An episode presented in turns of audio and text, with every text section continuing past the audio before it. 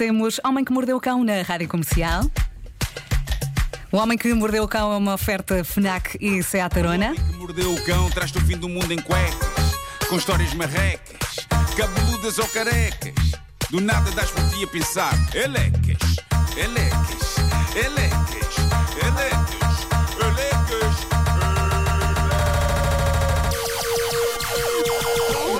O homem que mordeu o cão, traz-te o fim do mundo em cuecas.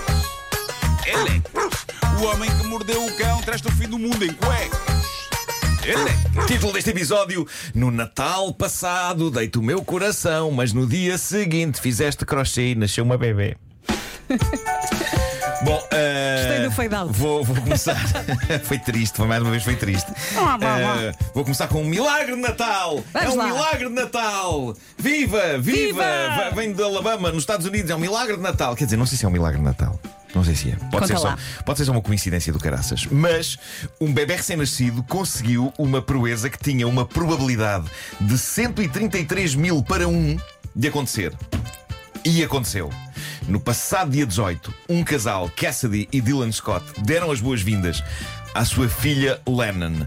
Ora, qual a coisa extraordinária aqui? A pequena Lennon nasceu no dia de aniversário da mãe, e isto seria giro, mas não inteiramente espetacular. Agora, querem saber o que é realmente espetacular? Conta. é que o dia 18 de dezembro, o dia de aniversário da mãe, o dia em que a bebê nasceu, é também o dia de aniversário do pai. Pai, mãe e filha. Todos nasceram a 18 de dezembro.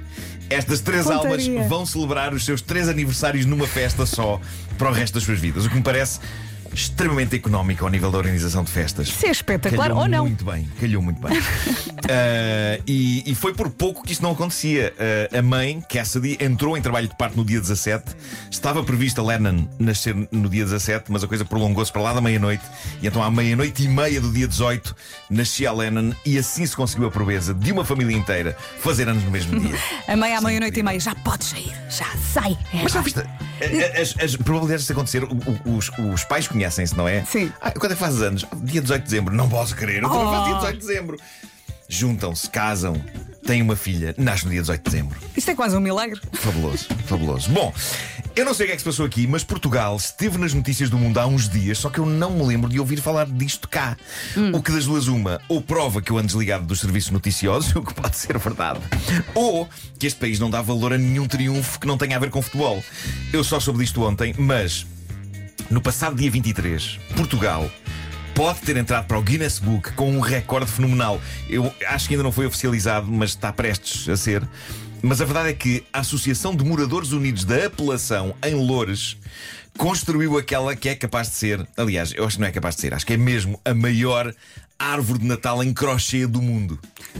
Nós, eu acho que nós falámos disto. Sim, Epá. sim, falámos. Está aqui a, Eu não, eu não, a Inês a não confirmar. cá, não, cá. nós falámos disso. Mas sim, se sim. procurares nas notícias, não há, só há notícias em outubro sobre o que iam fazer e não há sobre o desfecho. Ahm, e, e a notícia. De facto, já ahm, falámos disso há algum tempo. se calhar foi quando estava a ser Sim, sim. preparada. Ah, eles conseguiram fazer a árvore e, e diz a notícia que o plano deles era fazer uma árvore que não tivesse mais do que 3, 4 metros e quando deram por isso. Tinham construído uma árvore de Natal em crochê com imponentes 17 metros de altura. E isto ultrapassa o anterior recorde Uhum. de árvores de Natal em crochê que pertencia ao Equador, onde em 2021 alguém fizera uma com cerca de 16 metros. E a nossa tem 17! 17! Por isso, como eu só agora soube dessa história, eu, eu quero mandar aqui um valente abraço aos moradores da apelação em Lourdes. 70 mulheres trabalharam na construção desta árvore, mulheres com Uhum. Espetáculo. idades entre os 11 e os 88 anos, e alguém que nos esteja a ouvir lá e que tenha feito parte disto, é pá, que diga qualquer coisa para o WhatsApp. Eu, eu- Sim, eu- sim, sim. Vou estar aqui atenta. eu descobri várias notícias em sites portugueses que davam conta, lá está, do arranque do projeto. Eram notícias para aí de outubro.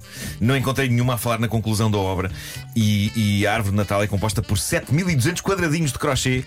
E há que dizer, é linda. Eu Não sei se viste alguma vez fotografias Não, da- não, da quero árvore. ver, quero ver e, vou, e vamos procurar a seguir. Uh, parabéns aos moradores da apelação em Loures e que o Guinness vos ponha oficialmente nas suas páginas porque é merecido. O, o crochê remete-me para a infância, porque a minha mãe fazia muito. Eh, então tenho essa imagem Mães, na minha avós, cabeça. era um clássico, Sim, era sim. um clássico de sempre. Ahm, vou terminar com uma notícia delirante. Toda a gente sabe que chegando o Natal, vamos ter de ouvir algumas canções clássicas alusivas à época, muitas, muitas vezes, e eu não tenho nenhum problema com isso. Eu gosto da época e gosto das canções de Natal, por, por mim está tudo bem. Tu não gostas, tu mas adoras. Compreendo que para algumas pessoas a repetição constante de algumas canções seja uma tortura. E portanto, vejam a medida radical que um casal sueco, Tomás e Hannah, decidiram tomar. Este casal tem um objetivo de vida. Eles querem comprar os direitos desta canção. Eles querem comprar os direitos da canção Last Christmas dos Wham. E para quê? Para quê? Para impedir o mundo de voltar a ouvi-la. Este casal sueco diz que está farto da canção. Eles dizem que são fartos da canção. A primeira pessoa do casal a odiá-la foi Hannah. Diz ela que trabalhava num café quando estava a estudar para ajudar a pagar as contas. E quando chegava a época de Natal, o dono do café passava o Last Christmas dos Wham umas 100 vezes por dia.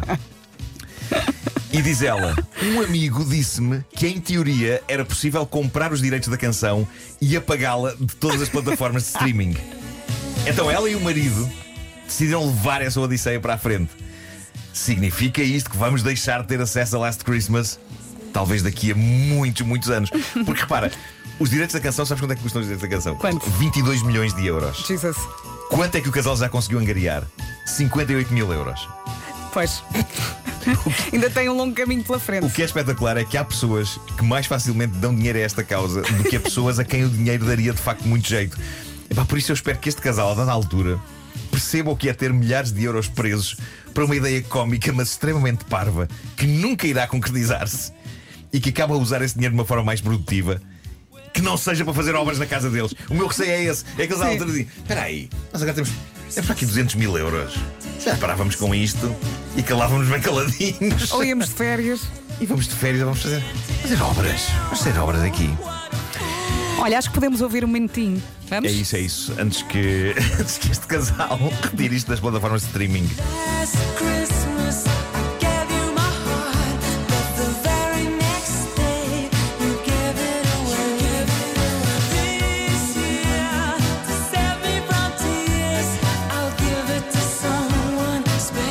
Pronto, já está, já está bom que já são nove da manhã.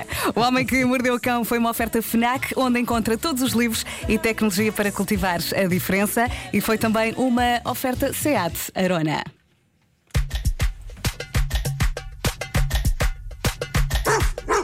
O homem que mordeu o cão traz-te o fim do mundo em cuecas, com histórias marrecas, cabeludas ou carecas. Do nada das por ti a pensar, elecas, elecas, elecas.